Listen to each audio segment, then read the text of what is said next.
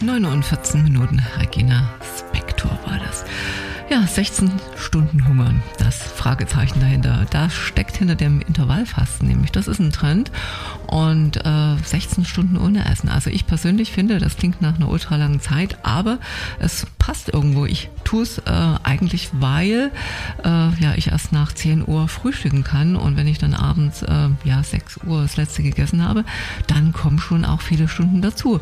Aber auch immer mehr Leute schwören auf das sogenannte Intervallfasten, also acht Stunden täglich darf gegessen werden, angeblich ohne lästiges Kalorienzählen und auch ohne Verzicht auf irgendetwas. Aber in den restlichen Stunden, da muss halt gefastet werden. Ja, ob dieser Trend wirklich besser ist als eine gewöhnliche Diät und für wen das Intervallfasten überhaupt geeignet ist, das frage ich jetzt nämlich Michael Stranak. Er ist Experte für Gesundheitsförderung und gesunde Ernährung. Herr Stranak, was unterscheidet eine Diät vom Intervallfasten? Ist das wirklich gesünder? Im Grunde ist Intervallfasten nur eine zeitliche Begrenzung der Nahrungsaufnahme und nicht wie bei einer Diät eine auf bestimmte Bedürfnisse abgestimmte Ernährungsweise. Gesund ist sie durch die lange Phase des Nichtessens. Dies nämlich regt unter anderem die Selbstheilungskräfte an. Okay, und wieso geht diese Ernährungsform gerade so durch die Decke? Also jeder will diesen Trend hinterher und äh, will 16 Stunden hungern. Es bedarf bei dieser Art der Ernährung keinerlei besondere Kenntnisse. Sie ist quasi von jeder Mann, jeder Frau umzusetzen. Man muss es sich nur vornehmen und sich an die Zeiten halten. Das ist schon alles. Na, das ist okay. Und äh, darf da wirklich acht Stunden lang so viel und was man auch immer will gegessen werden, worauf man Appetit hat? In der Regel ja. Man okay. ist annähernd genauso gesund oder ungesund wie vorher. Ein paar Besonderheiten gilt es doch zu beachten, auf die wir später noch eingehen. Okay, und für welches Ziel eignet sich das Intervallfasten besonders?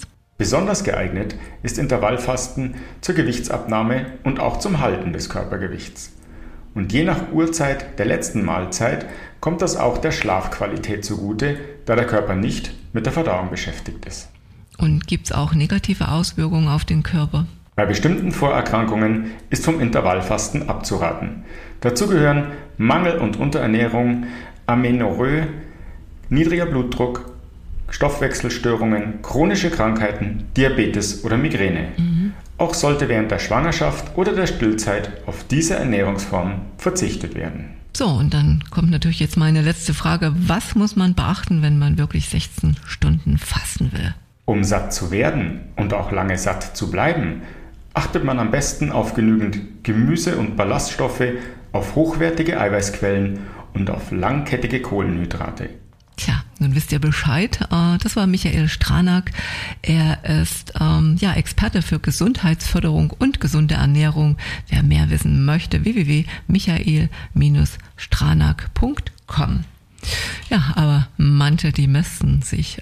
Dirk Sörner hat ein cooles Lied. Ich passe ja immer auf, dass ich irgendwo einen Song finde, der zum Thema passt. Also, das hat jetzt nichts mit Intervallfasten zu tun. Also, Dirk Zörner, du mästest mich.